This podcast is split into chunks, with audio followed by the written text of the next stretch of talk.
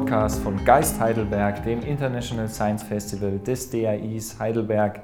Ich freue mich, dass wir wieder Perlen aus unserem Wissenschaftsprogramm zu Ihnen nach Hause live ins Ohr liefern können. Ich hoffe, Sie haben viel Spaß an den Themen, viel Vergnügen.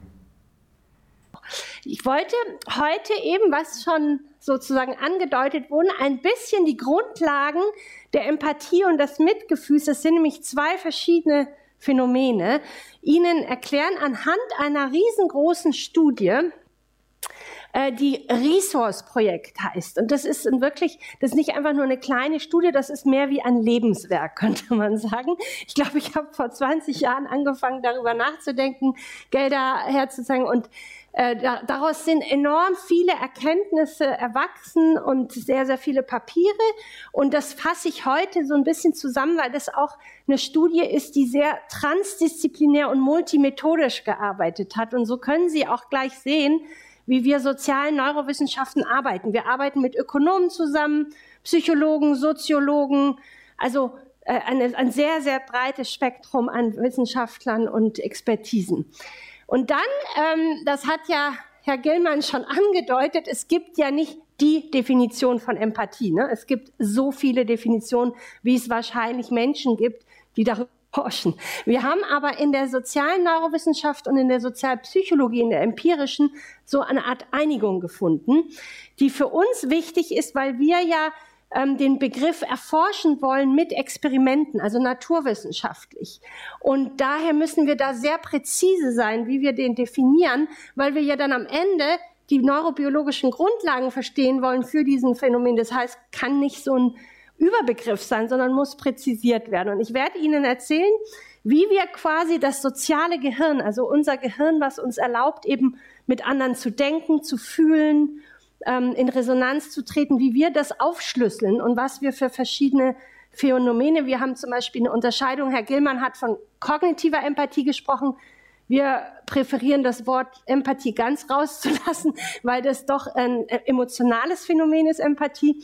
Und es gibt aber die kognitive Perspektivübernahme, die wird auch Theory of Mind genannt in Englisch. Und das ist ein völlig anderes Phänomen, obwohl es auch hilft, den anderen besser zu verstehen als die Empathie.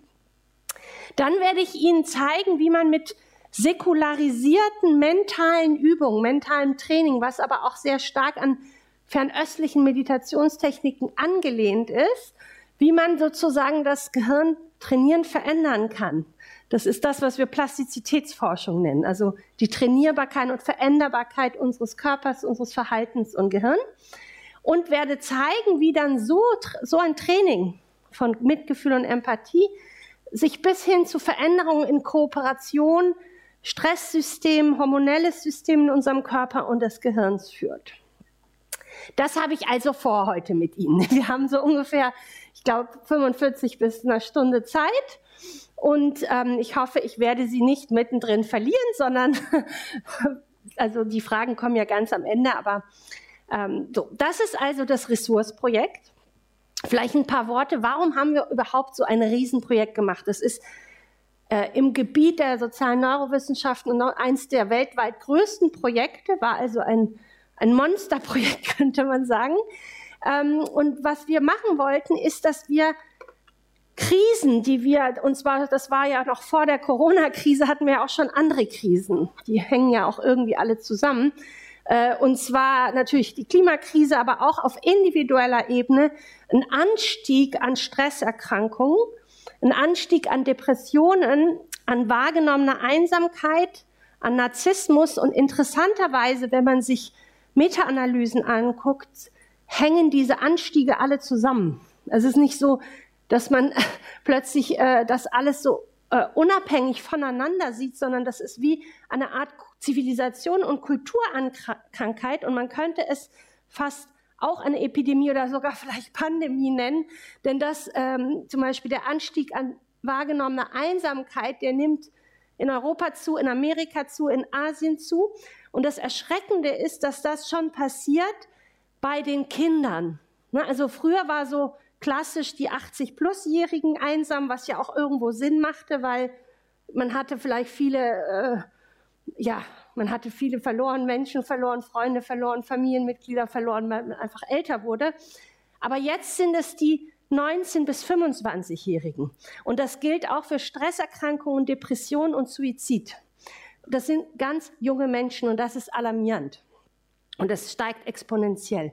Und dann haben wir gesagt, was können wir tun aus der Psychologie und Neurowissenschaften, um dieser, sagen wir mal, Kulturkrankheit, die also wirklich um sich greift und da ist auch wichtig zu verstehen, dass die Tatsache, dass Leute sagen, ich fühle mich einsam, isoliert und subjektiv irgendwie isoliert, ist nicht irgendein Wischiwaschi-Gefühl, sondern das sagt vorher, wann sie sterben werden.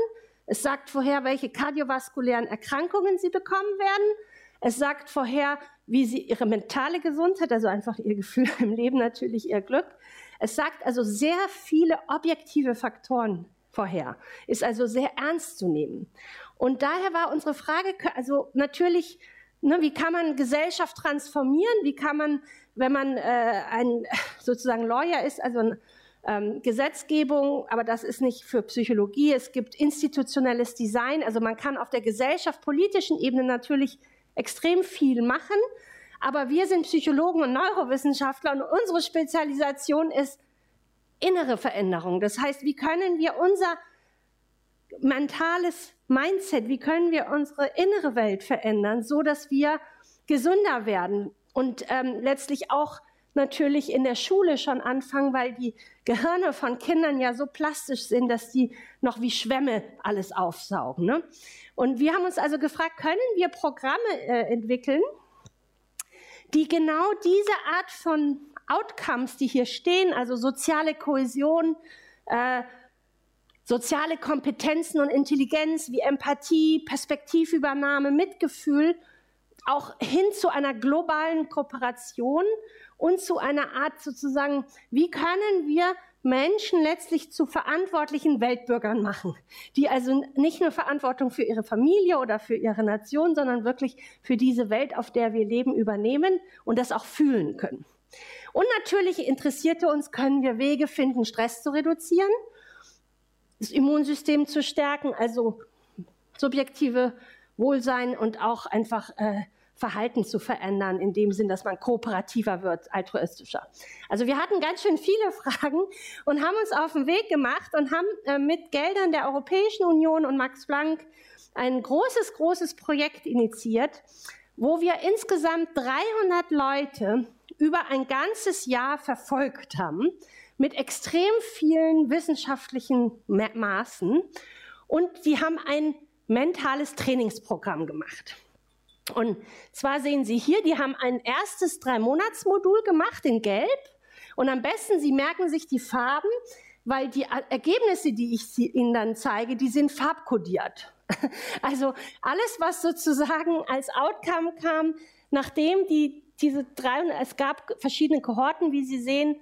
Ich gehe jetzt mal nicht ins Detail von dem Design. Das ist so eine Art Aktivkontrolldesign mit, mit äh, Retes, also wissenschaftliches Jargon lasse ich mal weg hier. Aber wichtig war, dass man also drei Monate Trainingsmodule gemacht hat und in jedem Modul hat man verschiedene Dinge gelernt. Man hat sozusagen verschiedene Übungen gemacht. Sie könnten sich das in der Analogie zum Sport so vorstellen, dass man da in einen Fitnessclub gegangen ist, was natürlich nicht mit Geräten ausgestattet war, sondern eben mit verschiedenen Arten der mentalen Übungen die verschiedene Netzwerke im Gehirn und verschiedene Fähigkeiten angesprochen hat. Also so wie Sie im Fitnessclub auch Geräte haben, die dann die Oberarme ansprechen, die Füße, den Rücken und so weiter, können Sie sich vorstellen, ist unser, unser mentales Gehirn oder das Gehirn ist ja nur der, die organische Trägerschaft dessen, also die, die mentale Aktivität, sehr komplex. Und was wir in diesem ersten Modul ist die Aufmerksamkeit zu schulen. Also wir haben Übungen gemacht, wo Menschen immer wieder lernen, mit der Aufmerksamkeit in diesen Moment anzukommen. Das Problem, wie Sie ja wissen, mit unseren Handys, ist, dass wir ständig woanders sind. Ne? Unsere Gedanken sind im Morgen, im Gestern, im Sinn, wir können die ganze Zeit drauf und Sie können das bei den Kindern beobachten, die die ganze Zeit am Rumspringen sind, weil sie so stark mit dem Handy groß geworden sind, mit dem Internet, dass ihre Aufmerksamkeit kaum mehr irgendwo stehen bleiben kann. Das hat auch äh, zu ADHD geführt und so anderen Geschichten. Das heißt, in den ersten drei Monaten lernen die Menschen von außen nach innen zu gehen und sich entweder auf den Atem oder aufs Gehör oder auf also sensorische äh, Objekte zu fokussieren und wirklich ihre Aufmerksamkeit ins Hier und Jetzt zu bringen und zu stabilisieren. Wirklich mal da zu sein. So.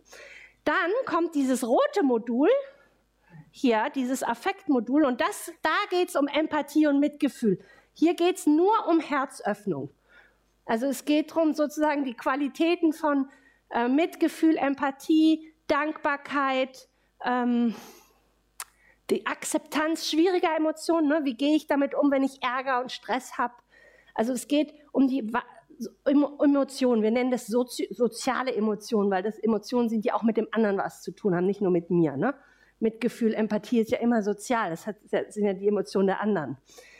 So, und dann gibt's diesen, das ist also dieses, dieser Compassion, also dieses in Englisch heißt Mitgefühl Compassion. Und wir, äh, weil das deutsche Einfühlung und Mitgefühl ist so nah aneinander, äh, verwende ich lieber die Begriffe Empathie und Compassion, weil dann ist ganz klar, es sind zwei verschiedene Sachen. Aber da komme ich später noch drauf.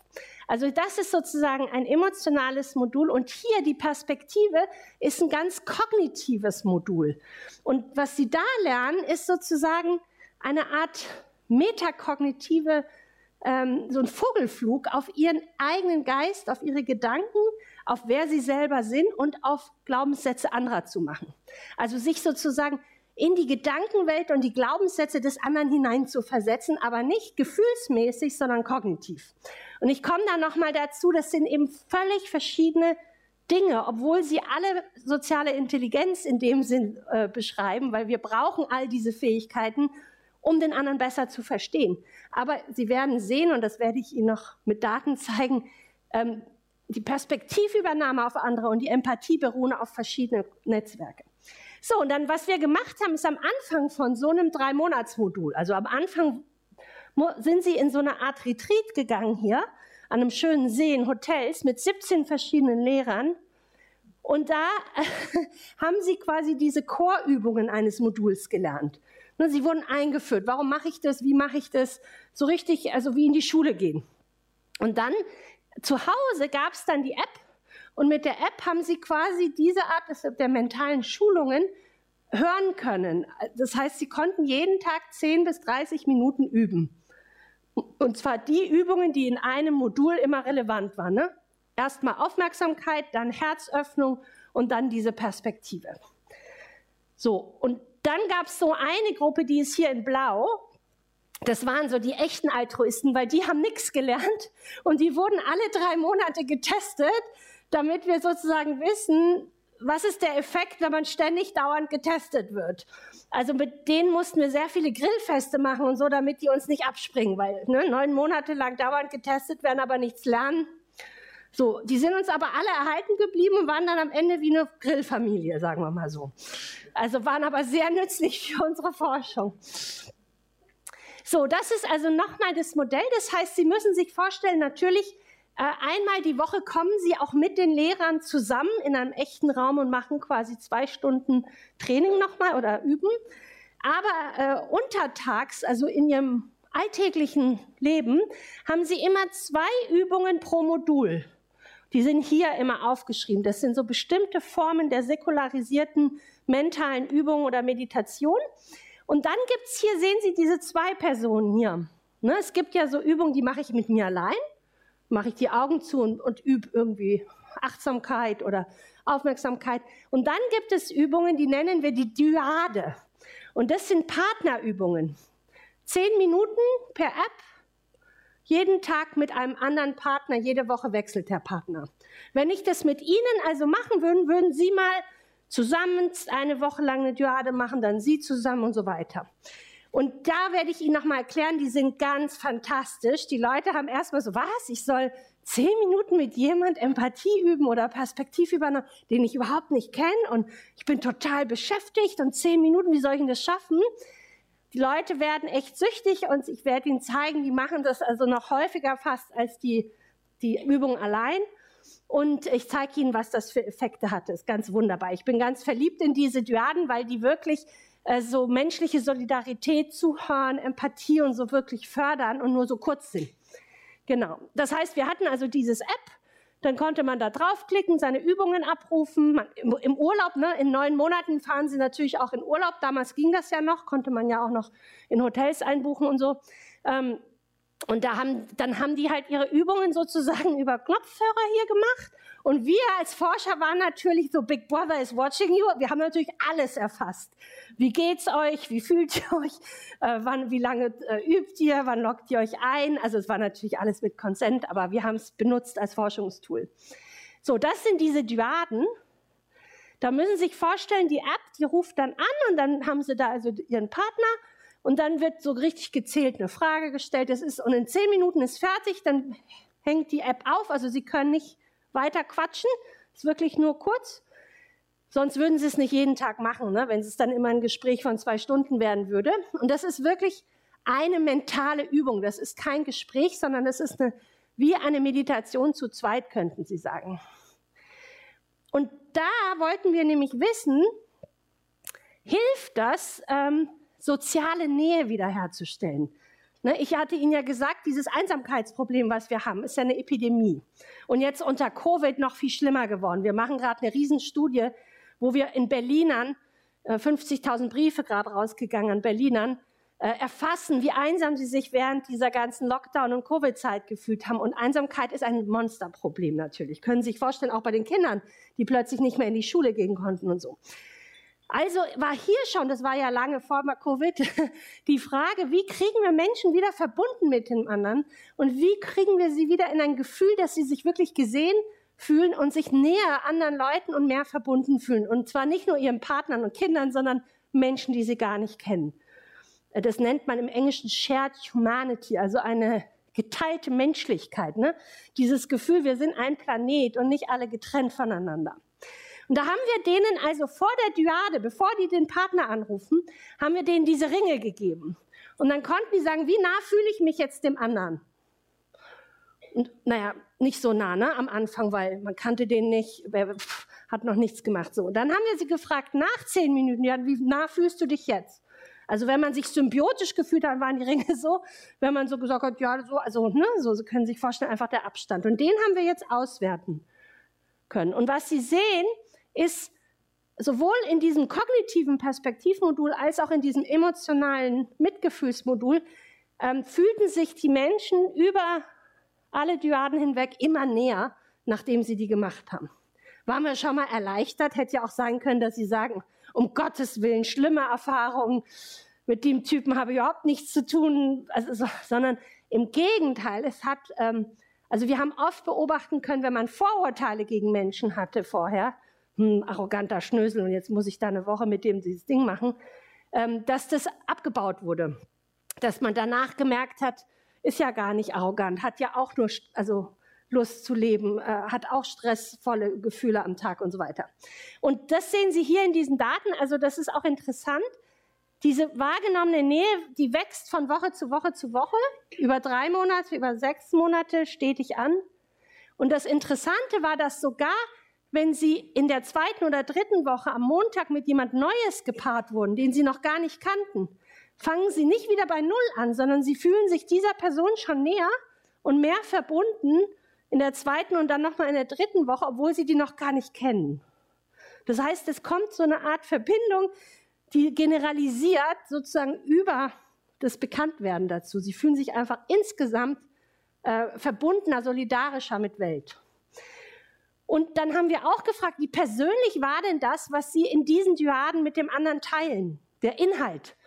Und ähm, zum Beispiel eine Dyade, die fragt, äh, erzähl mir was, schwierige Emotion Letz-, des letzten Tages, ne, man macht die ja jeden Tag, und wie hat sich die angefühlt, ne? wie fühlt sich Stress an oder Ärger.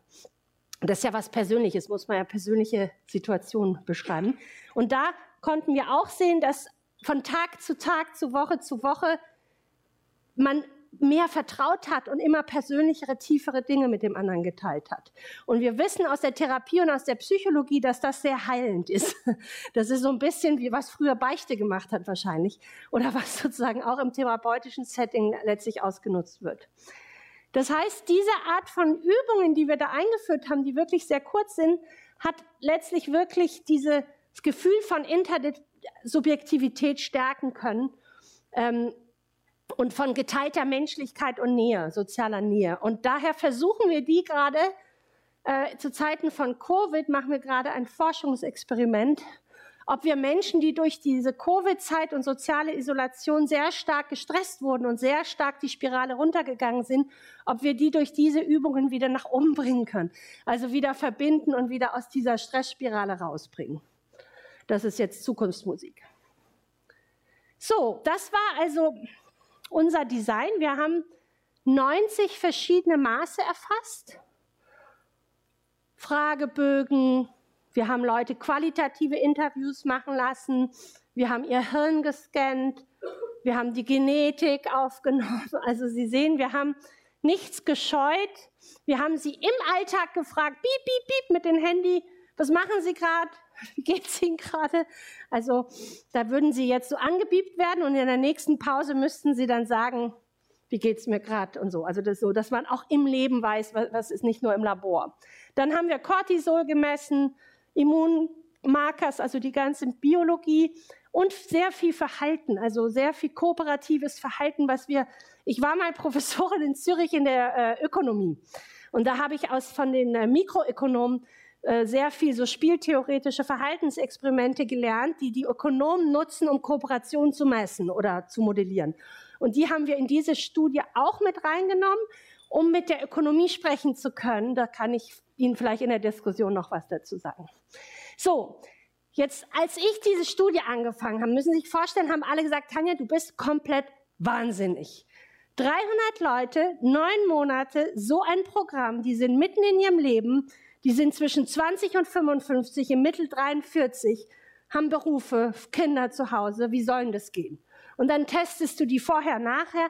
Du wirst, das nennt man in der Forschung Dropout, du wirst eine Dropout-Rate haben, also Leute, die aufhören, von mehr als 60 Prozent so. Und daher war ich sehr stolz auf diesen einen Zahl, also die kam ja relativ früh schon raus, dass wir weniger als 8 Prozent Dropout hatten. Das heißt, von den 300 Leuten sind wirklich nur eine Handvoll Leute haben aufgehört, weil sie umgezogen sind und solche Sachen. Also es war ein komplettes Erfolgsprogramm in dem Sinn, dass wir eine Teilnahmerate hatten und auch eine, eine Rate von, pra also die praktizierten wirklich ihre fünf, also das ist nur das, was sie zu Hause machen, nicht wenn sie reinkommen. Und sie sehen, dass sie vier bis fünf Tage im Mittel diese Übungen machen. Und das war ja das, was wir auch gefragt hatten. Ne? Und das also jeden Tag sehr regelmäßig. Und hier sehen Sie diese Dyaden und Sie sehen, dass Sie diese Partnerübung genauso oft machen wie die Übung allein obwohl die ja schwieriger sind zu organisieren. Sie müssen sich ja jeden Tag mit jemandem treffen. Ne? So, genau. Also das war schon mal so Einführung die Studie. Und jetzt, weil ich ja hier versprochen habe, ein bisschen was über den Begriff der Empathie und der Neurobiologie und den Unterschied zum Mitgefühl zu geben, zoome ich mit Ihnen jetzt ein bisschen in den Hintergrund rein. Und zwar, warum haben wir diese zwei Module? Ne? Also Achtsamkeitsmodul ist eh klar, ne? Aufmerksamkeit stabilisieren, Basis, das ist jedem klar. Aber warum haben wir getrennt die Perspektive von dem Affekt? Und das hat einen Grund. Ich gehe jetzt erstmal, was schulen wir hier in diesem Mitgefühlsmodul?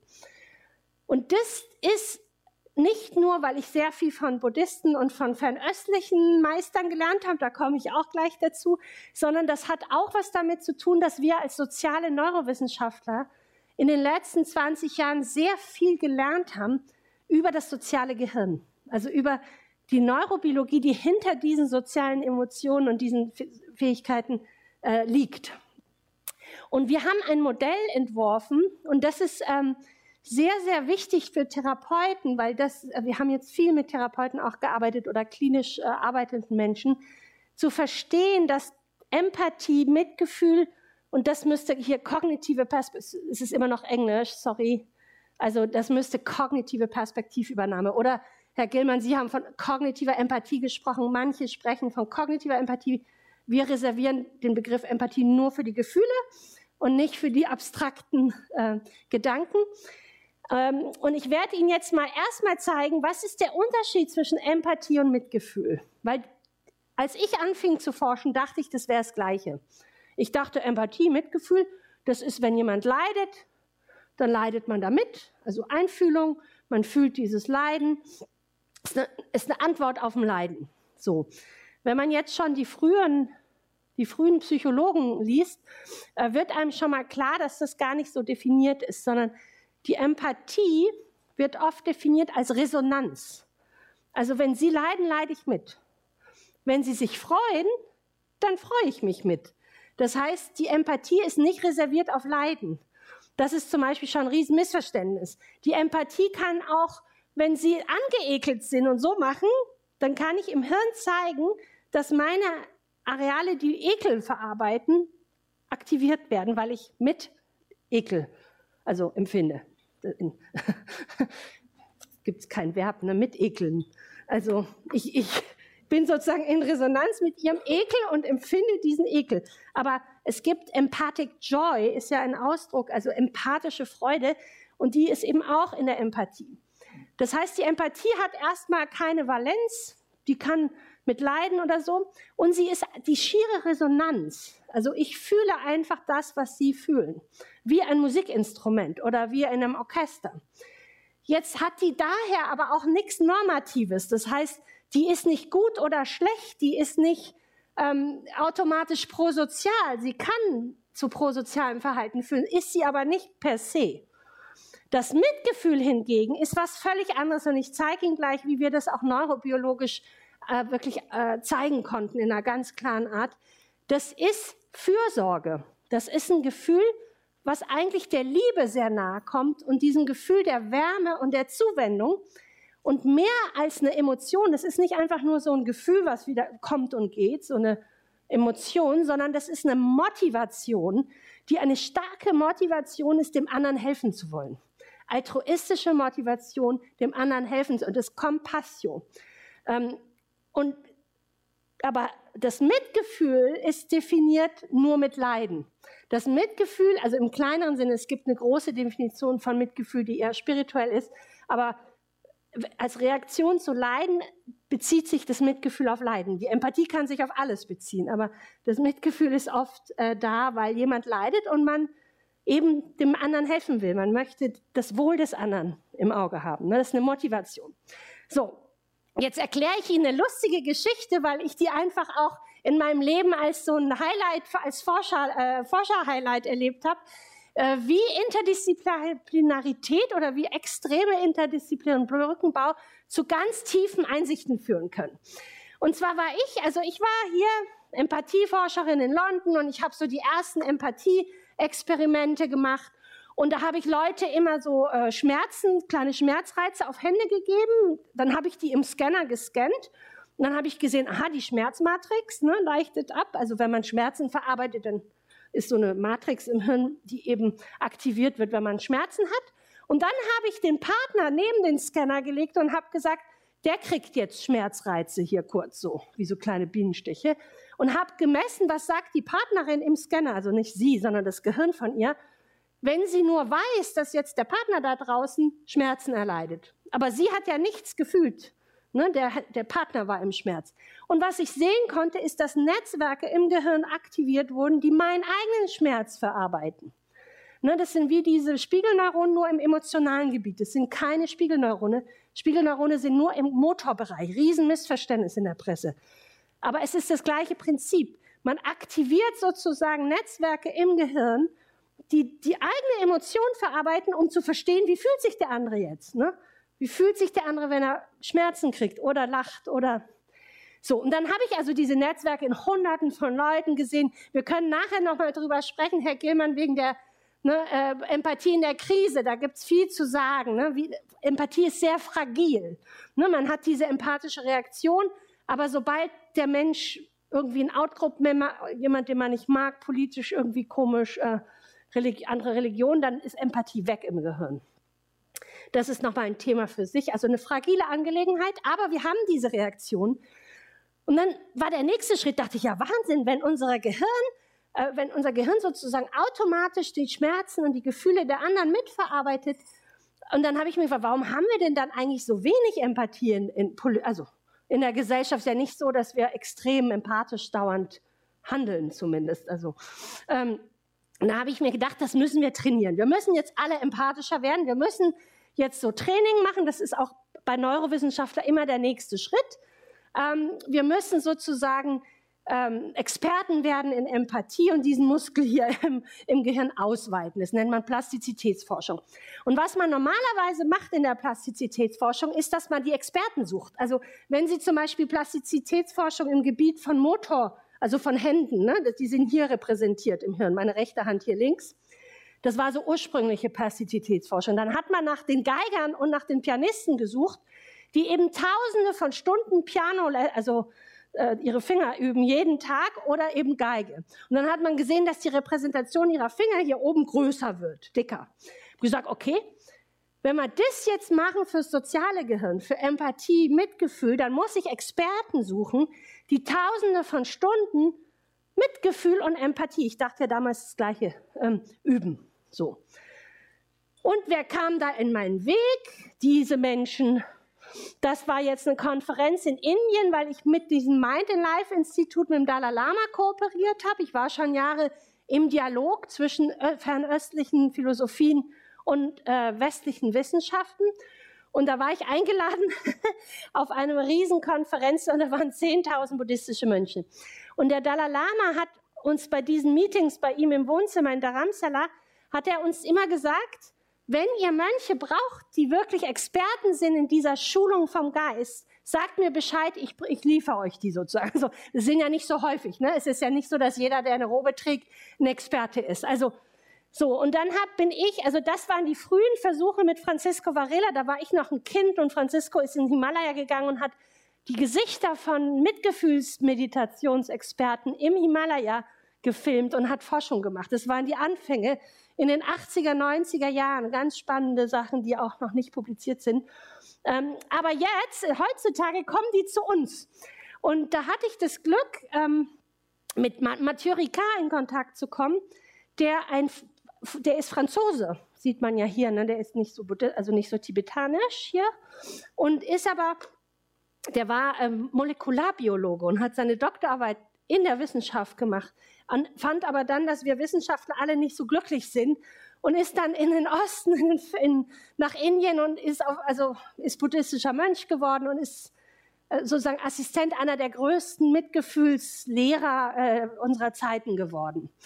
Und der hat da also wirklich Tausende von Stunden über Mitgefühl meditiert und ist Experte, was Geistesschulung angeht. Und der kam jetzt in meinen Scanner hier nach Zürich, nach Maastricht. Und dann haben wir dem lauter so unmögliche Dinge gebeten zu machen. Haben zum Beispiel gesagt, Mathieu, du gehst jetzt in den Scanner und dann machst du mal äh, Ekel, 30 Prozent, 60 Prozent, wie so eine. Und wenn man jetzt einen normalen Menschen fragen würde, geh mal in den Scanner und hab mal 30 Prozent Ärger und 40 Mitgefühl und so, da würde er sagen, kann ich nicht. Äh, so, er produzierte uns diese perfekten Bilderbuchbox-Charts. Also wir dachten, wir sehen eine Rakete auf den Mond schießen. Also es war für uns eine absolute Offenbarung zu sehen, dass Menschen so eine Expertise in Geistesschulung erwerben können, dass wir sie im Scanner als sonst brauchen wir immer 100 Leute äh, sozusagen sehen können, was sie da produzieren. Und da kam dann diese Geschichte. Ich sagte also, Du gehst jetzt mal in Mitgefühl, machst diese Mitgefühlsmeditation, die du da immer machst in deiner, in dein, in deiner Schulung. Und hab, er hatte ein Video, also ein, im Hotel eine BBC äh, Dokumentarfilm gesehen, wo äh, Kinder in einem Waisenhaus total ganz schreckliche Bilder, also von Kindern, die in einem Waisenhaus in Rumänien total autistisch, kann, nichts zu essen, nur noch Knochen, also fürchterliche Bilder. Und er hat gesagt, er stellt sich, wenn er im Scanner jetzt ist, diese Bilder vor, um dieses Mitgefühl zu produzieren, mit diesem Leiden, also extremes Leiden. Ne? Kinder, die also wirklich äh, kurz vorm Sterben sind und total vernachlässigt. So, dann gucke ich, äh, macht er das und dann denke ich, jetzt müssen diese diese empathischen Netzwerke für Schmerz aufleuchten, die ich ja bei Hunderten gesehen hatte. Und was leuchtet im Gehirn auf? Ein Netzwerk, was eigentlich der Belohnung, also positive Gefühle, äh, Belohnung. Wir waren dann irgendwie so, okay, was macht Mathieu? Denkt er an sein Mittagessen, an Kuchen, den er, der mag gern Kuchen. Ähm, frage ich ihn, sag mal, Mathieu, haben wir uns hier missverstanden? Machst du das auch wirklich? Also bist du wirklich in der Empathie? Und er so, ja, komplett äh, natürlich, total.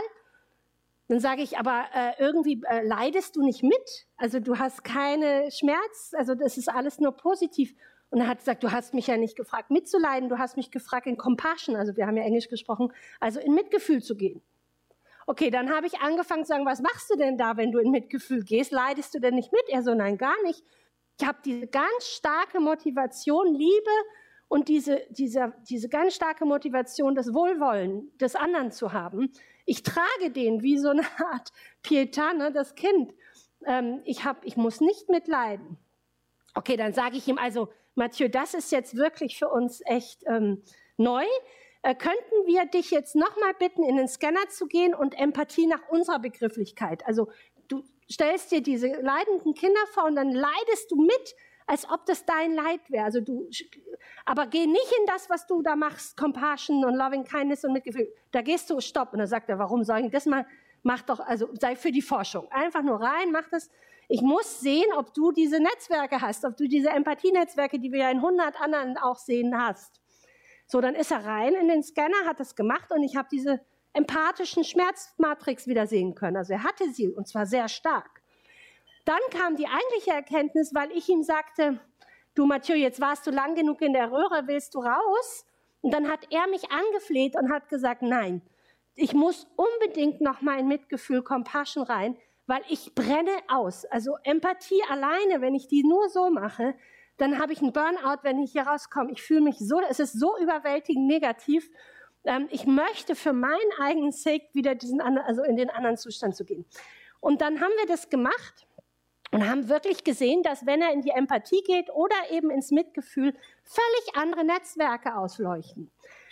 Und das war also, und dass man sogar lernen kann, von Empathie in Mitgefühl zu gehen, das zu transformieren und dann erst wirklich versteht, wie man sich eigentlich schützen kann vor diesem empathischen Stress. Ich komme gleich dazu, was das ist.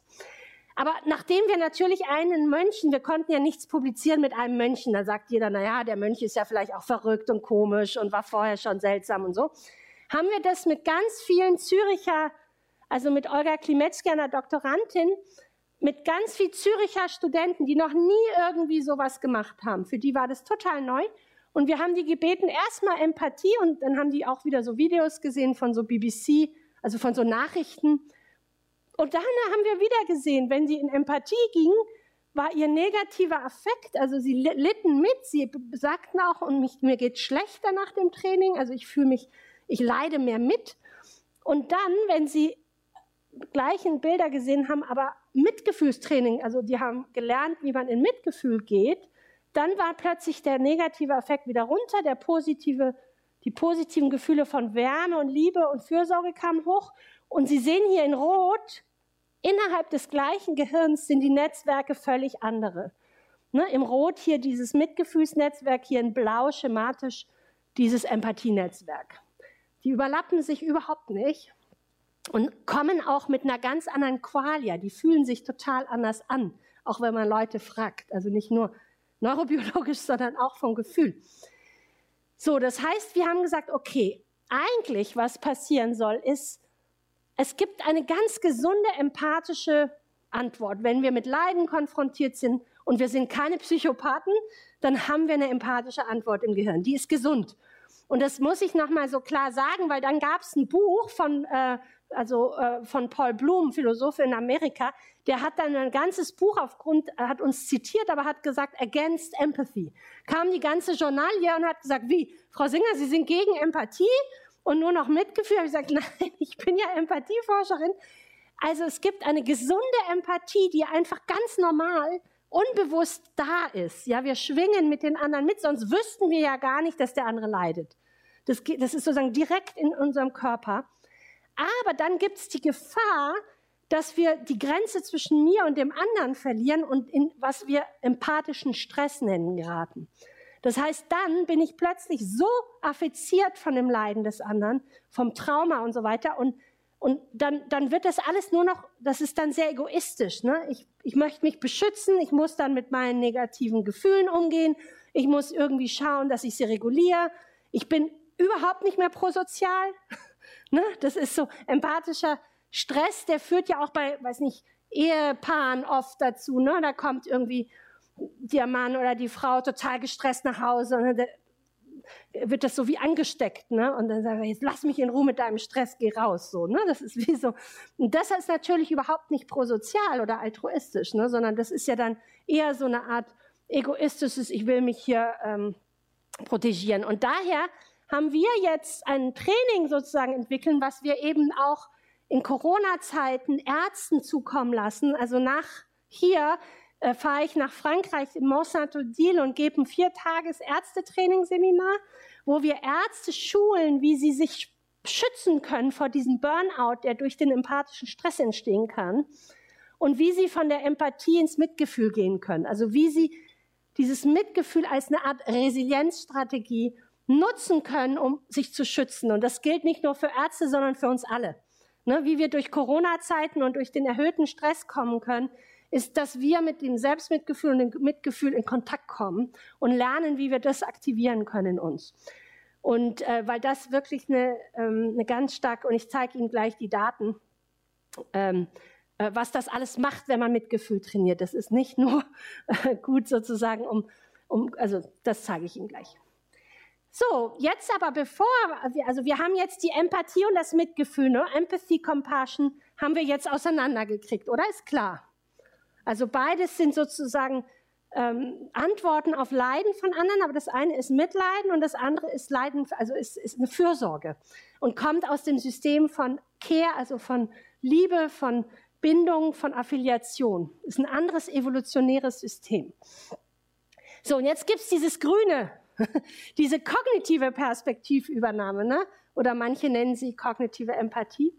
Äh, Im Englischen heißt die Theory of Mind, äh, weil man eine, das ist die Fähigkeit, dass man sich quasi in die Gedanken und die Glaubenssätze des anderen hineinversetzen kann. Und warum ist die wichtig? Warum ist die für globales Mitgefühl, für globale Weltbürgerschaft wichtig? Weil es ist leicht, Mitgefühl zu entwickeln für eure Kinder und für den Partner, wenn er nicht gerade doof ist und für oder im Nachts zu viel schreit oder für irgendwie Fußballclub-Fans der eigenen Gruppe oder für die Nation. Aber es ist dann sehr schwierig, dieses evolutionäre äh, Care-System zu aktivieren, wenn jemand ihnen Leid zugefügt hat oder wenn jemand eine andere Religionszugehörigkeit hat oder völlig andere Kultur, völlig anderes Alter. Wenn also die Glaubenssätze der anderen Person völlig andere sind, als die sie haben. Und um, um da sozusagen in eine globale Toleranz zu kommen und besseres Verständnis, brauchen sie diese kognitive äh, Perspektivübernahme. Da gehen sie von ihren eigenen Glaubenssätzen weg und versetzen sich quasi in die Gedankenschuhe des anderen. Das ist also so eine Art intellektueller Klimmzug so, wie, was glaubt der andere? Was sind die Glaubenssysteme des anderen, die, die deswegen dann das Verhalten hervorbringen? Ne? Was, was, woran glaubt der andere? Und das ist besonders schwer, wenn das, was an der andere glaubt, völlig im Gegensatz zu dem ist, was meine Überzeugungen sind. Das ist der Grund für die meisten Konflikte. Und daher muss man diese kognitive Perspektivübernahme auch üben, äh, weil, weil die zu, zu, zu größerer Mitgefühl und, und Toleranz führt. Ne? Also wir brauchen das Motivationssystem von Mitgefühl und diese kognitive Fähigkeit zusammen, um dann wirklich zu toleranten Weltbürgern zu werden letztlich. Und so sieht es aus, wenn wir dann Forschung machen. Ne? Da liegt jemand in der Röhre und dann kriegt er so Videos gezeigt und dann kann der entweder mitfühlen, in Empathie gehen oder er muss diese kognitive Perspektivübernahme machen. Das heißt, wir haben dann wie so eine soziale Intelligenzaufgabe. Man muss dann äh, Fragen beantworten aus die, also ne, wie so ein soziale Intelligenztest, ja, und Empathie. Und dann messen wir die Aktivität im Gehirn, wenn die das machen. Und jetzt sehen Sie hier in links, in grün, sehen Sie die Netzwerke im Gehirn, die dieser kognitiven Perspektivübernahme zugrunde liegen. In grün. Also das Gehirn ist natürlich nicht grün, das ist jetzt für Sie eingefärbt, damit das klarer wird. Äh, das ist, wenn Sie sich sozusagen kognitiv in die Schuhe des anderen versetzen. Und dann sehen Sie hier rechts, das ist, wenn Sie mit den Gefühlen in Resonanz, also empathisch mit dem, mit dem Leiden dieser Person in Resonanz treten. Ne? Das sind diese Empathienetzwerke von denen ich vorher gesprochen habe, dieses Mitleiden. Und Sie sehen wieder hier, die haben nichts miteinander zu tun. Manche, zum Beispiel Psychopathen, Soziopathen sind sehr gut in dieser kognitiven Perspektivübernahme. Deswegen können sie sehr gut manipulieren. Die wissen genau, was der andere will, braucht und so weiter und können dann also machiavellistisch sozusagen sich da, also, ne, aber denen fehlt das Mitgefühl und die Empathie, also diese sozioemotionale und motivationale Route. Umgekehrt zum Beispiel Autisten Asperger sind oft sehr empathisch, aber ihnen fehlt die grüne Route. Die können sich nicht in diese Gedankenwelt des anderen versetzen und daher auch Humor nicht verstehen und so weiter. So, und weil wir jetzt dieses Gehirn und diese Netzwerke so gut kennengelernt haben, das ist jetzt die Antwort, haben wir gesagt, dann können wir das auch mit verschiedenen Übungen trainieren. Wenn das verschiedene Netzwerke, verschiedene Fähigkeiten sind, dann müssen wir die Übungen so anpassen, dass die Übungen auch diese Systeme wirklich also ansprechen und nicht irgendwas. So, und da war natürlich die Frage, ne, nachdem wir, weiß ich nicht, wie viele Jahre an dieser Studie gearbeitet haben, am Resource-Projekt, hatten das geklappt? Ne, haben unsere Probanden wirklich mehr Aufmerksamkeit, mehr Mitgefühl, mehr soziale Intelligenz gelernt? Ne? Und denken Sie dran, wir hatten ja keine Kinder, wir hatten im Mittel 40, 43-Jährige. Ne?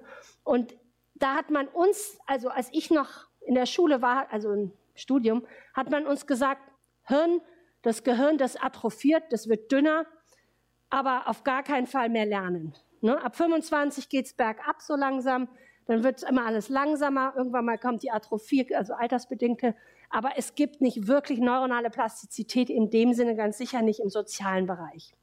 So, das heißt, wir haben uns jetzt erstmal das Verhalten angeguckt. Und da waren wir schon mal erstaunt. Also da ist jetzt, sind die Farben wichtig. Ne? Die Aufmerksamkeit wurde nach drei Monaten achtsamkeitsbasiertes Aufmerksamkeitstraining sehr viel besser. Das heißt, sie hatten wirklich einen Riesenanstieg an Aufmerksamkeit, nachdem sie sich drei Monate sozusagen immer wieder den Geist in den, in den Moment hier gebracht haben und diese Achtsamkeitsübungen gemacht haben. Aber danach ist nicht mehr viel passiert. Also nach drei Monaten war eigentlich schon das Beste erreicht, also zumindest auf den Aufgaben. So, mit Mitgefühl war jetzt, sehen Sie doch kein Gelb mehr. Also es, wenn Sie kein Gelb sehen, heißt es, dass nach drei Monaten Aufmerksamkeits-, Achtsamkeitstraining kein Mitgefühl geschult wurde. Ne? Das Mitgefühl ist nicht gestiegen. Es ist, man musste in diese, in diese intersubjektiven sozialen Affektmodul gehen, damit das Mitgefühl aktiviert wird. Also wir mussten sozusagen wirklich, ne, es ist wirklich spezifisch, es ist wie im Sport. Ne, je nachdem, was Sie üben, drei Monate lang, wird das auch geschult und nicht alles gleichzeitig, ne, nicht alles zusammen. So, und mit der sozialen Intelligenz, mit der Perspektivübernahme, sehen Sie das nur, wirklich nur durch dieses Perspektivmodul, wo man jeden Tag übt, diese Perspektivübernahme. Nur so konnten wir bei Erwachsenen die soziale Intelligenz steigern. Und ähm, das ist das erste Mal, dass wir überhaupt zeigen konnten, dass man das bei Erwachsenen, weil diese, diese Art der Forschung wird bei Kindern und autistischen Kindern gemacht, wegen der Defizite, aber wurde noch nicht bei Erwachsenen gemacht, weil es immer so schwierig war. Die sind schon recht gut da drin, ne? und also da nochmal Aufgaben zu finden, wo sie noch besser werden können. So, das heißt, Sie sehen hier schon, es ist nicht einfach so, dass man, ne, also viele Reporter rufen mich an und sagen, Frau Singer, was passiert denn so mit dem Hirn oder mit dem, wenn man meditiert? Und dann sage ich immer, naja, das ist so, wie wenn Sie einen Sportler anrufen würden und sagen, was passiert denn so mit dem Körper, wenn man Sport macht? Ne, da wird so ein Sportexperte sagen, na, welchen Sport meinen Sie denn? Schach spielen? Ähm, na, also wenn Sie in den Fitnessclub gehen, wenn Sie nur das machen, wird ja unten der Zeh nicht besser. Also ne, Sie, das ist genau so. Ne? Was meinen Sie denn für eine mentale Übung? Auf was soll die, also welche Art ne, der, der Meditation oder der Schulung meinen Sie? Und dann diese Ergebnisse zeigen ja auch, je nachdem, was Sie drei Monate üben, kriegen Sie entweder mehr Herzqualitäten, mehr Mitgefühl oder mehr soziale Intelligenz oder mehr Aufmerksamkeit. So, und dann haben wir uns angeguckt, was passiert im Gehirn. Und im Gehirn, das war natürlich echt, äh, ne, uns hatte man also Sie müssen sich vorstellen, uns hat man gesagt, Sie, ihr werdet doch ein leeres Gehirn messen. Leer heißt, da ist einfach nichts gewachsen. Weil, also, ne, ähm, das sind 43-Jährige im Mittel, da kann doch keine Plastik, also so. Und da waren wir natürlich umso stolzer. Das ist sozusagen Gray Matter Increase, also das ist eine Verdickung der grauen Substanz, der Hardware ihres Gehirns nach drei Monaten achtsamkeitsbasierte Aufmerksamkeitsschulung. Und Sie sehen, wie unglaublich groß die Region ist, die dicker wird, also in dem Sinn wirklich plastisch wächst. Ne? Und was Sie auch sehen, weil es drei Farben auf diesem Bild gibt, ist, dass die Netzwerke, nachdem man Mitgefühl drei Monaten, also dieses Care-System aktiviert, ne, Mitgefühl, Dankbarkeit und so, es sind andere Netzwerke dicker im gleichen Menschen. Und die Netzwerke, vielleicht erkennen Sie die auch als Nicht-Neurowissenschaftlerin, sind die, die ich Sie vorher schon, ich habe Ihnen vorher diese roten Netzwerke für, äh, ne, für Empathie und Mitgefühl gezeigt. Die werden dicker. Und hier, ich zeige Ihnen hier nur, ne, umso dicker hier zum Beispiel diese TPJ-Region wird, umso mehr soziale Intelligenz entwickeln die Menschen. Umso dicker diese Insula, diese Empathie- und Mitgefühlsregion wird, umso mehr Mitgefühl entwickeln die Menschen. Das heißt, wir können wirklich äh, die Hardware unseres Gehirns schulen und damit das Verhalten wirklich auch verändern und die Gefühle und die Motivation, auch in einem Alter, wo man früher immer gedacht hat, vergesst es. Ne, weil das Gehirn sollte nicht dicker, sondern es wird dünner im Alter. Also wir arbeiten gegen die Verdünnisierung sozusagen.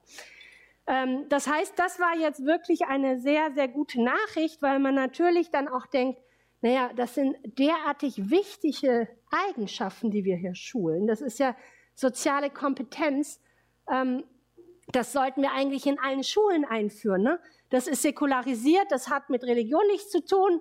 Äh, das ist sozusagen mentale Schulung und dauert nur 10 Minuten bis 30 Minuten. Also es ist nicht unendlich viel. Und es führt zu solchen Ergebnissen, die wirklich relevant sind für äh, unsere moderne Zeit noch mehr als je zuvor. Genau, also das war sozusagen erstmal so. Und deswegen adaptieren wir die Programme jetzt für alle möglichen äh, Felder in der Gesellschaft. So, jetzt habe ich, glaube ich, noch, ja, noch ein bisschen Zeit, oder? Zehn Minuten, okay. Dann, also kurz vielleicht noch zwei Datenpunkte. Konnten wir Stress reduzieren? Das war ja auch eine Frage. Ne? Können diese Art der mentalen Programme sozialen Stress auf dem Hormonlevel reduzieren. Ähm, der Test, den wir da machen, ist, dass man so eine Art äh, ne, sozialen Stresstest nennt man das. Man muss einen Vortrag geben, also so wie ich jetzt vor Ihnen, aber anstelle, dass ich in so nette, lächelnde Gesichter gucke, würde ich so Weißkittelmenschen haben, die geschult wurden, dauernd so zu machen, so. Die redet zu schnell. So, und das bringt den Cortisol-Stresshormon nach oben. Das ist also hier Cortisol, also das Stresshormon gemessen. Und das haben wir uns zunutze gemacht, um quasi zu überprüfen, kann diese Cortisol-Stressreaktion zu diesem sozialen Stress reduziert werden und durch welche Module. Und erstaunlich war, dass diese, diese achtsamkeitsbasierte, dieser drei Monate achtsamkeitsbasierte Aufmerksamkeitsmodul Ne, Sie wissen ja, Achtsamkeit ist ja jetzt in aller Munde als Stressreduktionsprogramm, hat überhaupt nichts reduzieren können. Also äh, das hat die Aufmerksamkeit verbessern, aber nicht den sozialen Stress reduzieren können. Aber diese Mitgefühlsmodule und Perspektivübernahme, diese intersubjektiven sozialen Module, die konnten Stress bis zu 52 Prozent reduzieren, also enorm. Und äh, das also war sehr spezifisch wieder der Befund ähm, die, auch wieder, ne, es, es ist wirklich wichtig, was sie schulen. Und wenn sie jeden Tag diese Partnerübung machen und lernen, dass der andere sie nicht mehr verurteilt, sondern nicht urteilen zuhört und sie alles Mögliche teilen können und das wechselt dauernd mit Menschen, dann werden sie wie immun gegen diese Angst, nicht gut genug zu sein, nicht, ähm, nichts geleistet zu haben, äh, verurteilt zu werden, nicht gemocht zu werden, sondern sie kriegen so eine Art mehr Toleranz und mehr Flexibilität, ne, dass sie alle Menschen sind und dass es letztlich alles nicht sie. Genau, und dann hatte ich Ihnen ja als letzten, letzten Datenpunkt gezeigt, wir haben ja diese äh, äh, ökonomischen, also Geldspiele genutzt, um zu gucken, werden Menschen kooperativer, also werden die großzügiger, geben mehr Geld, vertrauen mehr, interagieren mehr, kooperieren mehr. Und da haben wir auch zeigen können, dass vor allem Empathie und Mitgefühl, also vor allem das Modul, wo diese äh, sozio-emotionale, motivationale Komponente trainiert wurde, ne, dieses Care-System, Fürsorge, da ist sozusagen der einzige signifikante Effekt gewesen. Das heißt, da wurde Altruismus und Kooperation besser. Die anderen Module haben da nichts gemacht. Äh, das heißt also wirklich die, das, deswegen sage ich immer, die Macht der Fürsorge. Äh, die Ökonomen mögen das überhaupt nicht, weil die Ökonomen gehen davon aus, dass man mehr äh, Donation gibt oder so, wenn man äh, also mehr Perspektivübernahme übernimmt. Also wenn man sozusagen sich rational in den anderen hineinversetzt und sagt, der ist bedürftig oder äh, der braucht jetzt was oder so, ähm, dass man deswegen gibt. Und was wir hier zeigen, ist, dass wir hier so ein äh, sozio-emotionales Motivationsmodul trainieren und stärken und dann die Menschen mehr geben und mehr kooperieren. Und das hat nichts mit in dem Sinn dieser kognitiven äh, Route zu tun. Und außerdem mögen Ökonomen es auch nicht, weil die sagen, die nennen das Präferenzen. Die sagen, wenn du einmal ein Egoist bist, bleibst du es dein Leben lang. Wenn du Altruist bist, bleibst du es dein Leben lang. Also die sind fix. Und äh, das zeigt ja auf ihren Paradigmen, ihren Spielen, dass man in drei Monaten einen Menschen, der vorher vielleicht sehr egoistisch war, plötzlich nicht jetzt für Dauer, aber auf jeden Fall altruistischer machen kann. Das heißt, das stellt eigentlich alle neoklassizistischen Modelle der Ökonomie in Frage, auf die unsere moderne Ökonomie immer noch basiert. Also äh, das ist eigentlich Zündstoff, aber das haben noch nicht genug verstanden in der Ökonomie. Das heißt, ne, äh, forget it, ne? Also Präferenzen sind nicht stabil. Man kann Institutionen und so verändern, dass man mehr dieses äh, System von Affiliation und Care aktiviert und dann werden sie ganz anderes Verhalten im gleichen Menschen sehen. Und zwar ziemlich schnell. Okay, also das war sozusagen die Zusammenfassung. Ich habe Ihnen hoffentlich gezeigt, ähm, dass wir Plastizität haben, dass wir sowas wie Aufmerksamkeit, Mitgefühl, Empathie wirklich schulen können, dass wir das auch noch in einem relativ hohen Alter bei so alten Leuten wie mich und auch äh, darüber hinaus machen können, dass das dazu führt, dass wir im Gehirn, in der Hardware wirklich eine Veränderung noch sehen, die auch verhaltensrelevant ist. Ähm, also die wirklich zu mehr Altruismus führt, zu mehr Kooperation, zu mehr Mitgefühl, zu also weniger Stress auf der Hormonachse, also auf der körperlichen Achse. Ähm, und ähm, genau, also wir haben noch sehr viele andere Ergebnisse. Da könnte ich jetzt mal so eine ganze Woche mal so weiter erzählen, weil das ist ja auch eine große Studie gewesen, aber das gibt Ihnen so ein bisschen den Eindruck, wie wir an diese Themen rangehen und wieso wir finden, dass diese Art von Schulungen nicht nur im Forschungslabor gemacht werden sollten, sondern in die Gesellschaft ähm, Einzug erhalten sollten, weil sie, weil sie wirklich wichtig sind. Ne? Also nicht immer nur nach außen, sondern mal nach innen zu gehen.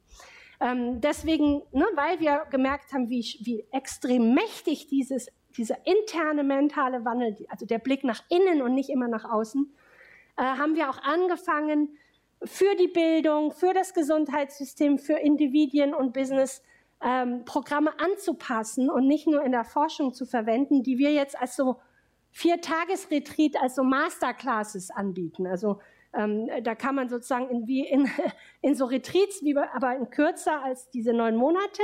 Man macht einfach vier Tage und dann macht man acht Wochen Duaden und dann ist erstmal äh, Schluss. Und wir bieten zum Beispiel eine im März an.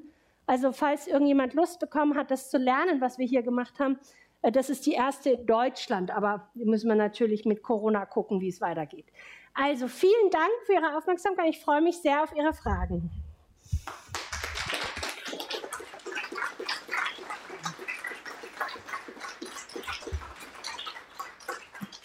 Vielen herzlichen Dank, Tanja Singer, für diese Präzisierung des Begriffs und der Brücke zur Praxis. Und ich glaube, selbst der entschiedenste Rationalist und Materialist müsste mit solchen Daten zu überzeugen sein. Empathie ist eben mehr als nur ein Wischiwaschi. Wir haben jetzt noch eine gute Viertelstunde Zeit zur Diskussion, die sollen wir uns, äh, wollen wir uns nehmen, wenn entsprechende Fragen vorhanden sind. Ich darf jetzt um Wortmeldungen bitten. Das Corona-konforme Mikrofon eilt dann, so schnell es eilen kann, zu Ihnen. Bitte um Handzeichen. Nachfragen, Rückfragen. Da hinten ist ein, da ist ein. Ja. Ja.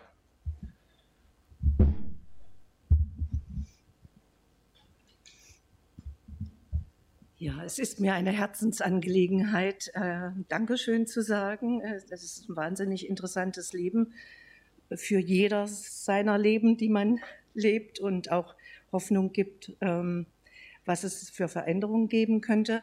Ich komme jetzt zum eigentlichen Punkt, was mir am Herzen liegt.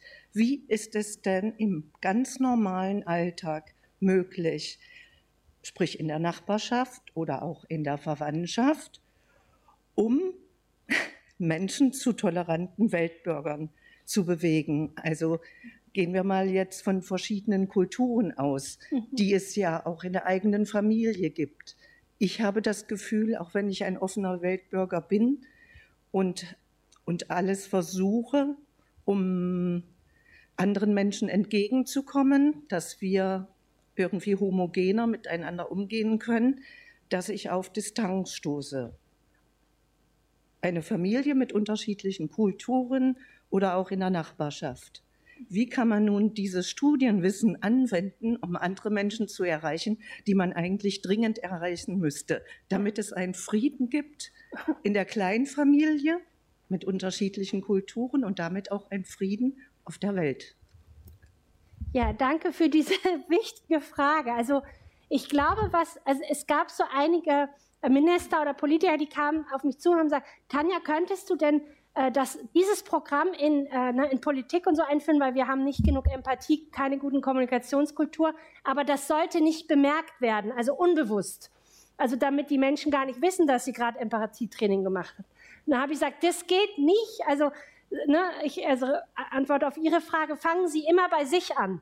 Also ich sage immer allen, wir können ja den anderen nicht verändern, zwingen. Also wir können niemanden aufzwingen, nach innen zu gehen und diese Veränderung zu machen, weil das eine bewusste Entscheidung braucht. Das ist keine Manipulation, das ist keine Hypnose, das ist keine unbewusste Geschichte, sondern man braucht den Menschen dafür, dass er sagt, ich will mich auf diesen Weg machen. Das ist schon mal klar. Ne? Also wir können dieses Training nicht unbewusst infiltrieren, wollen wir auch nicht. Das wäre ja dann Manipulation. Das heißt, was Sie machen können, und das hat einen unglaublichen Effekt, Sie können mit sich anfangen und umso größer Ihr Herz wird, werden Ihre Reaktionen auf den anderen anders und durch emotionale Ansteckung, ich habe darüber nicht viel geredet heute, aber wir haben viele Daten, äh, öffnen Sie sozusagen die Toleranz automatisch der anderen mit. Also im, als Vorbild sozusagen, als Role Model durch die Welt. Und das haben Sie immer in der Hand, weil Sie können jeden Tag für sich aufstehen und interne Übungen machen oder sich ausrichten. Das muss nicht immer so formal aussehen, sondern das ist ein sich ausrichten auf Mitgefühl und Empathie. Das können Sie in der U-Bahn mal eine Stunde, äh, eine Minute machen, nicht eine Stunde. Sie können das äh, auf dem Weg zur Toilette machen. Sie können, wenn Sie mit jemandem sprechen, diese Ausrichtung, diese innere Haltung einnehmen. Und umso mehr man das von innen heraus selber macht, umso mehr verändert sich die Umgebung und die Art, wie die Umgebung mit auf einen reagiert. Und mein ich wollte das am Anfang auch immer so, ihr müsst jetzt alle so ein Programm machen. Das geht nicht. Man kann nur einladen, indem man ein, also selber sich auf den Weg macht und das ist dann aber sehr ansteckend. Das habe ich immer wieder gemerkt, wenn ihre Mitbürger merken, dass sie kein Urteil, also nicht dauernd urteilen, dass sie, dass sie anders reagieren, weniger gestresst sind, mehr lachen, dann wird plötzlich eine andere Kommunikation möglich. Ne? Und umso mehr sich Leute auf den Weg machen, umso mehr wird es ansteckend und wird zu einer Kulturveränderung führen. Ne? Aber sie können niemanden zwingen, diese Dinge zu machen.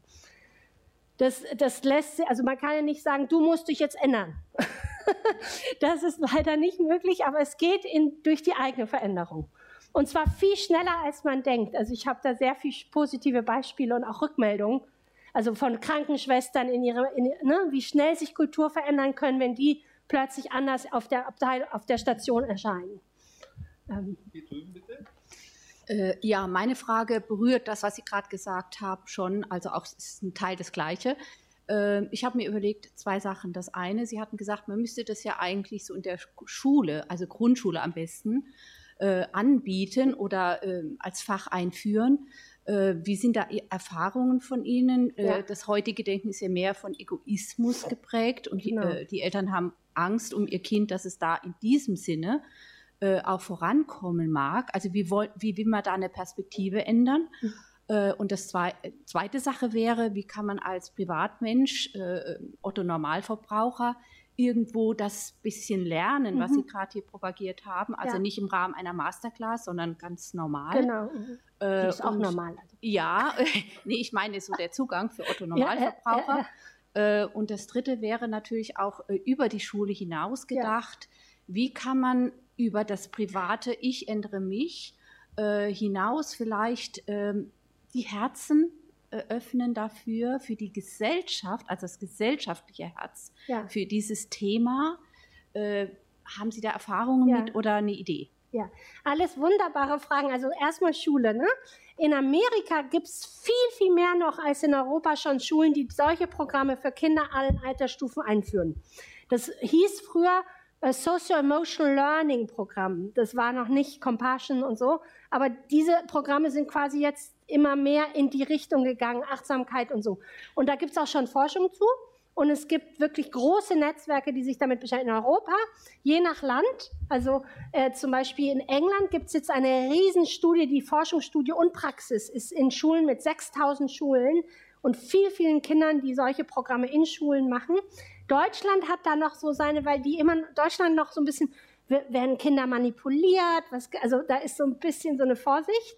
Aber es gibt einzelne Schulen, private Schulen, jetzt noch nicht staatlich, sondern sozusagen einzelne Leuchtturmschulen, die solche Programme mit gutem Erfolg machen.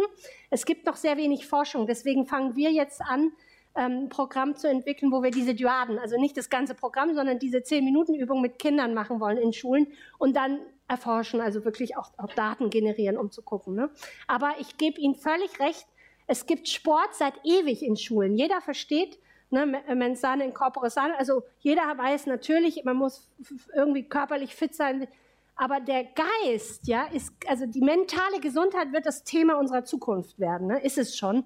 Ähm, und wenn das nicht behandelt wird und in die Narrative, in die politische und auch in die ökonomische Narrative kommt, dann haben wir ein Riesenproblem, ne? weil wir haben einfach jetzt schon solche Burnout, Stressraten, äh, da folgenden Krankheiten, Depressionen. Wenn man dazu mal Zahlen hinsetzen würde, das machen auch manche Länder, äh, äh könnte man mit präventiven Ansätzen so viel Geld sparen, auch schon allein rein ökonomisch gesehen. Ähm, das heißt, mentale Gesundheit muss angegangen werden und ich gebe Ihnen völlig recht, es muss in die politische Narrative. Bis jetzt ist es immer noch so, hm, ich bin noch nicht krank, äh, ja, und außerdem diese Software, ja, äh, Empathie, das ist doch nicht wirklich businessrelevant und so weiter. Das ändert sich gerade extrem. Ne? Also diese, also diese Social Skill, die man dann Soft Skill nennt, ich sage immer, die sind überlebensnotwendig, ist kein Luxus. Wenn wir die nicht entwickeln, dann sind wir in dieser agilen und unsicheren Welt also völlig gestresst und kommen gar nicht mehr zuran und werden krank. Und das passiert ja schon. Ne? Also daher denke ich, dieses Thema wird in der Vorfront von Politik geraten müssen. In Amerika ist es es schon mehr. Europa ist so ein bisschen da mal und hier, aber es wird kommen, denke ich. Und das ist vielleicht auch eine Antwort in dem Moment, wo das in Schulen, ins Gesundheitssystem als echte Programme eingeführt werden, ne, wie Sport oder wie, ähm, wird das ja dann auch zu einer kollektiven Veränderung. Ne? Das ist ja dann nicht nur individuell, jeder macht mal einen Kurs, sondern so, wo, Sie haben gefragt, wo kann ich das lernen? Es gibt viele Apps, also so, so Einsteiger-Achtsamkeits-Apps, wo man dann mal so zehn Minuten Übung machen kann. Und das ist, glaube ich, also von Headspace bis hin zu Little Bamboo, die heißen also sehr unterschiedlich oder Seven Minds oder die gibt es ganz viele. Ich würde sagen, es ist gut zum Reinschnuppern, aber was noch viel besser ist, ist, man macht irgendwann mal einen Kurs mit einem echt guten Lehrer. Weil dieses Embodiment, dieses Modellieren von diesen Qualitäten, wenn man das erlebt, dann, dann geht es viel tiefer und die Transformation ist viel tiefer. Das heißt, irgendwann mal würde ich allen immer raten, mal wirklich einen Kurs zu machen. Und es gibt zum Beispiel diese acht Wochen das heißt MBSA, Mindfulness-Based Stress Reduction, also äh, stressbasierte Reduktion, achtsamkeitsbasierte Stressreduktion in Deutsch. Die gibt es jetzt schon wie Santa mehr als acht Wochen, aber es gibt auch ähm, Selbstmitgefühlskurse von acht Wochen jetzt immer mehr, auch in Deutschland. Da können Sie mir auch schreiben, dann kann ich Ihnen so ein paar Tipps geben, wo und wie, je nachdem, wo Sie leben und so. Also das ist äh, immer mehr wie bei Sportstudios jetzt so, dass man das finden kann. Und ich glaube, es ist wirklich genauso wichtig wie, also wie physische Gesundheit ist die mentale Gesundheit einfach absolut primär. Ne? Äh, und daher würde, ja, denke ich, müssen wir echt ähm, was tun. Und Deutschland muss sich mal ein bisschen öffnen, dass das nicht immer gleich Psychiatrie bedeutet, wenn man das Wort mentale Gesundheit in den Mund nimmt. So. Ja, Auch von mir nochmal herzlichen Dank, dass Sie so ein komplexes Thema mit so einfachen Worten rübergebracht haben. Sie haben wir haben uns am, am Anfang darüber unterhalten, dass das schwierig ist. Ich habe mal eine Frage, wo ich mir nicht sicher bin, ob das äh, seriösen Hintergrund hat. Und zwar habe ich das bei mir mal abgespeichert, wenn zwei Menschen, die sehr aversive Gefühle haben, die sich sogar hassen, auf eine einsame Insel gebracht werden, dass es eine Frage der Zeit ist, dass die sich näher kommen, dass die sich mögen, dass die sich lieben. Äh, ist es äh, hochrechenbar oder ist es eine einsame Geschichte? Also ich weiß nicht, ob es das Experiment der einsamen Insel in dem Sinn gibt, jetzt rein naturwissenschaftlich gesehen, also ne, mit Kontrollgruppe und bla bla bla. Aber sagen wir mal so, ich würde sagen, was die Konfliktforschung weiß und auch was unsere Erfahrungen mit dem sind, ist, was den Hass ausmacht und, und die Konflikte ist meistens ein nicht verstanden haben, wovon der andere äh, redet, die Glaubenssätze, wovor, die Bedürfnisse und das, was da den anderen Menschen motiviert. Und dann, ne, dann sagt man, der andere ist schuld oder schlecht oder so und versteht gar nicht, dass die Handlung vielleicht zwar nicht schön für einen war, aber aus, verständlich, wenn man so, ne, und wenn man, wenn man plötzlich Zeit miteinander verbringt, sich wirklich zuhört, ähm, austauscht, dann ist es meistens die beste Art, jeden Vorurteile wieder abzubauen und Konflikte zu lösen. Ne? Daher würde ich sagen, auf der einsamen Insel wird das wahrscheinlich passieren, aber es kann natürlich manchmal auch sein, dass die sich vorher erstechen. Ne? Also es hilft bei solchen extremen, äh, äh, also wenn die Konflikte sehr, sehr krass sind, hilft es, einen Dritten dabei zu haben. Also was man Mediator nennt oder einen Moderator oder so. Es hilft jemand dabei zu haben, der der so ein bisschen dem einen an die Hand nimmt und sagt, jetzt mach mal den Klimmzug, mach mal diese kognitive Perspektive übernommen, versetz dich mal in die Rolle des anderen, weil man das nicht gerne tut, wenn man gekränkt ist.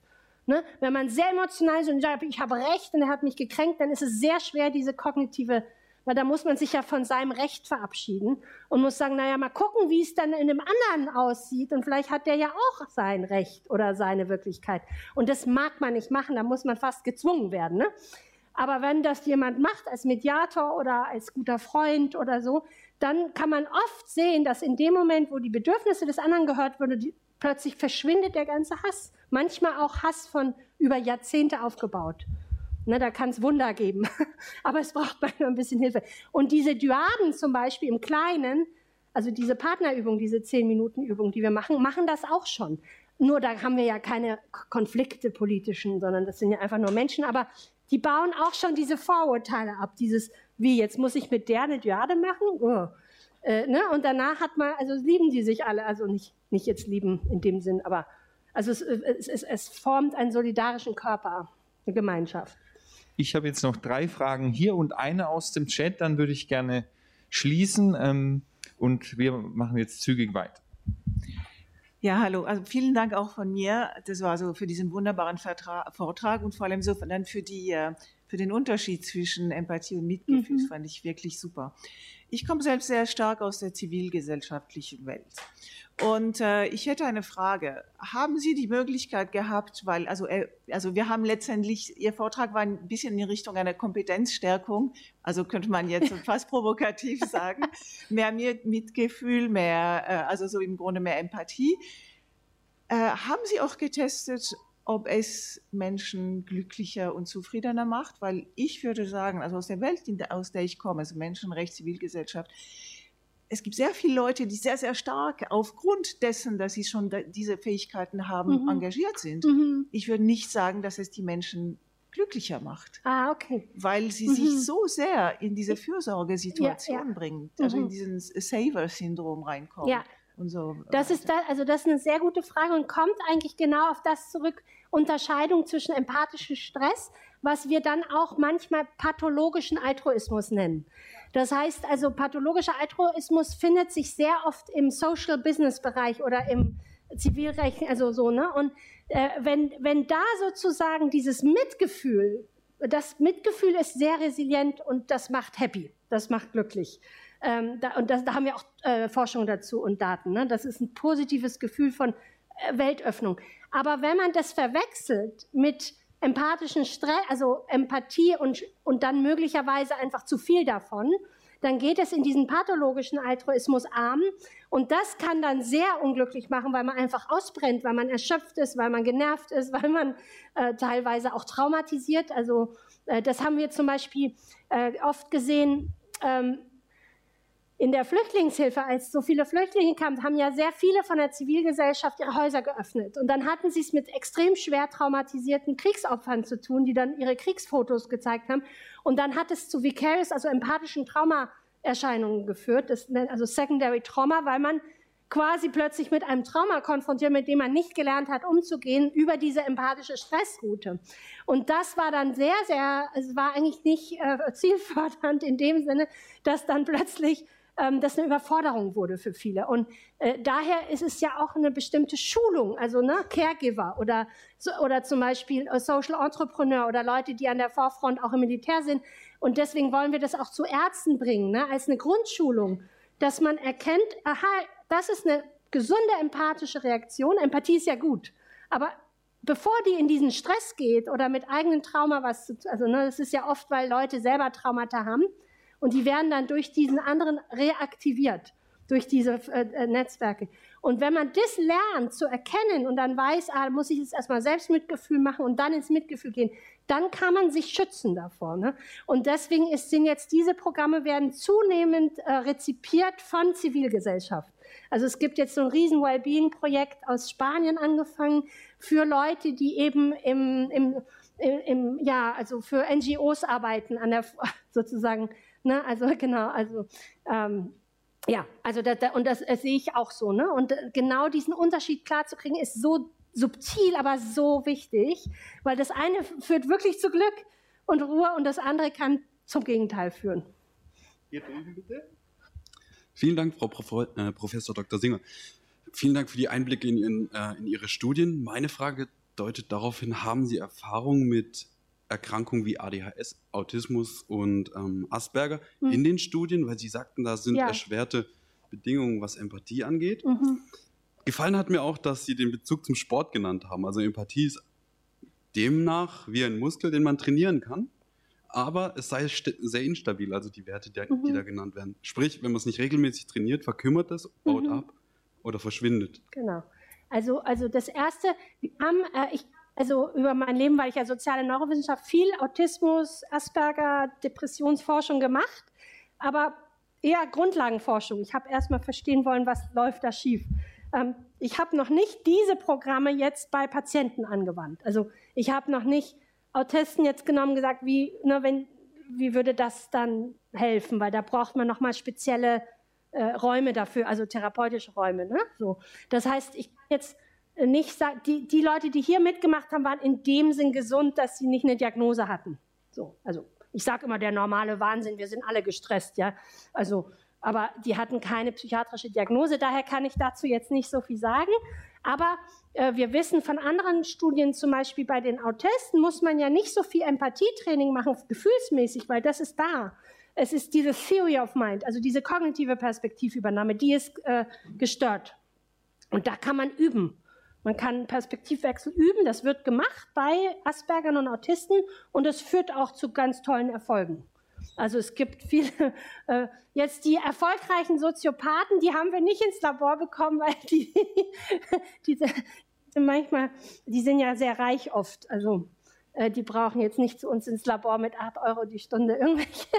Also da haben wir weniger, aber wir haben mit, ähm, äh, mit Psychopathen aus dem Gefängnis auch Forschung gemacht, ob man das sozusagen üben kann. Und da gibt es auch äh, Erfolge. Das ist nicht meine Forschung, aber von Kollegen. Also es gibt Hoffnung. Jetzt vielleicht nur mit dem Muskel. Das ist eine Analogie. Ne? Wir haben keine Muskeln im Gehirn. Das muss ich dann immer sagen. Also wir haben Muskeln im Körper, aber wir haben Zellen im Gehirn. Aber in dem Sinne eine Analogie, dass man es auch kultivieren, trainieren und Plastizität durch Übung erreichen. Und da haben Sie völlig recht. Wenn man aufhört, dann geht es auch wieder zurück. Also es bleibt nicht dauernd, ne? ist wie der Körper. Also man mu muss schon dranbleiben. Aber die gute Nachricht ist, man muss immer weniger. Umso mehr man das so automatisch dann schon fast macht als Lebenshaltung, dann kann man das in der U-Bahn oder wenn man sich zum Tisch setzt, man muss das nicht mehr so formal machen, weil man das so intus hat, dass das wie eine Einstellung zum Leben wird, dass man immer mal wieder reingeht, immer mal wieder äh, so ein Metabewusstsein erhebt. Das heißt, bei den Langzeitpraktizierenden, die machen das die ganze Zeit, die leben so quasi und man merkt, also es ist nicht immer so formal sitzen. so. Genau, das war die zweite Frage und jetzt weiß ich nicht, ob ich vielleicht eine dritte, da war noch was anderes, nee, war schon. Okay, gut. Dann, Dann, können wir direkt äh, zu der Frage aus dem Livestream, dem Chat, übergehen. Liebe Frau Singer, haben Sie hierzu auch mit, der Neuroto mit Neurotoxologen zusammengearbeitet? Beispiel Inhalation von Wohngiften führt zur Abnahme des Mitgefühls. Wie schätzen Sie solche Einwirkungen von außen, also aus der Umwelt, ein? Also mit Toxikologen selber nie zusammengearbeitet. Also ich kenne auch, muss ich ehrlich sagen, nicht die Papiere oder Forschungen, die zeigen, dass jetzt toxikologisches Einatmen zu weniger Mitgefühl führt. Was ich generell sagen kann, was wir sehr gut kennen, ist, wir haben ja verschiedene Motivationssysteme. Also ich habe Ihnen ja von diesem Affiliation- und Care-System, Fürsorgesystem äh, viel gesprochen, weil darin fußt sozusagen Mitgefühl, Dankbarkeit, Güte. Ähm, es gibt ja auch das Threat-System, also das Angstsystem, ne? auch evolutionär sehr alt. Und wenn wir in Angst und Stress sind und auf Hab 8, ist es, ist es sozusagen fast gegensätzlich zum Mitgefühl. Also das Mitgefühl öffnet sich, ist parasympathetisch, kommt mit Beruhigung. Äh, und wenn wir in Alert und in Stress sind, dann geht alles zu. Wir denken nur noch an unser Überleben. Das ist natürlich über, evolutionär auch sinnvoll. Ne? Wir müssen uns darum kümmern, unser Überleben zu sichern. Das heißt aber auch, unser Horizont wird ganz eng. Und wenn wir natürlich toxikologische Einwirkungen als Stress für das System empfinden, das ist ja ein Stress für das System, genau wie der Lockdown, genau wie die Angst vor viraler Ansteckung. Es ist ein Dauerstress und damit sind wir in diesem Threat, wir sind überaktiviert im Angstsystem und das macht erschwert äh, das Mitgefühl. Die sind wie inhibitorisch verbunden. Wenn das eine sehr aktiviert ist, ist das andere unten.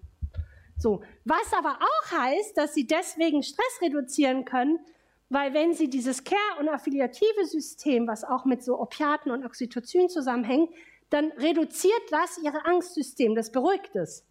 Das heißt, Umkehr, der Umkehrschluss ist, wenn sie Mitgefühl üben und sich darauf einrichten, werden sie weniger gestresst. Geht in beide Richtungen. Ja. Ja, das war die Frage aus dem Livestream. Dann vielen herzlichen Dank nochmal an Tanja Singer.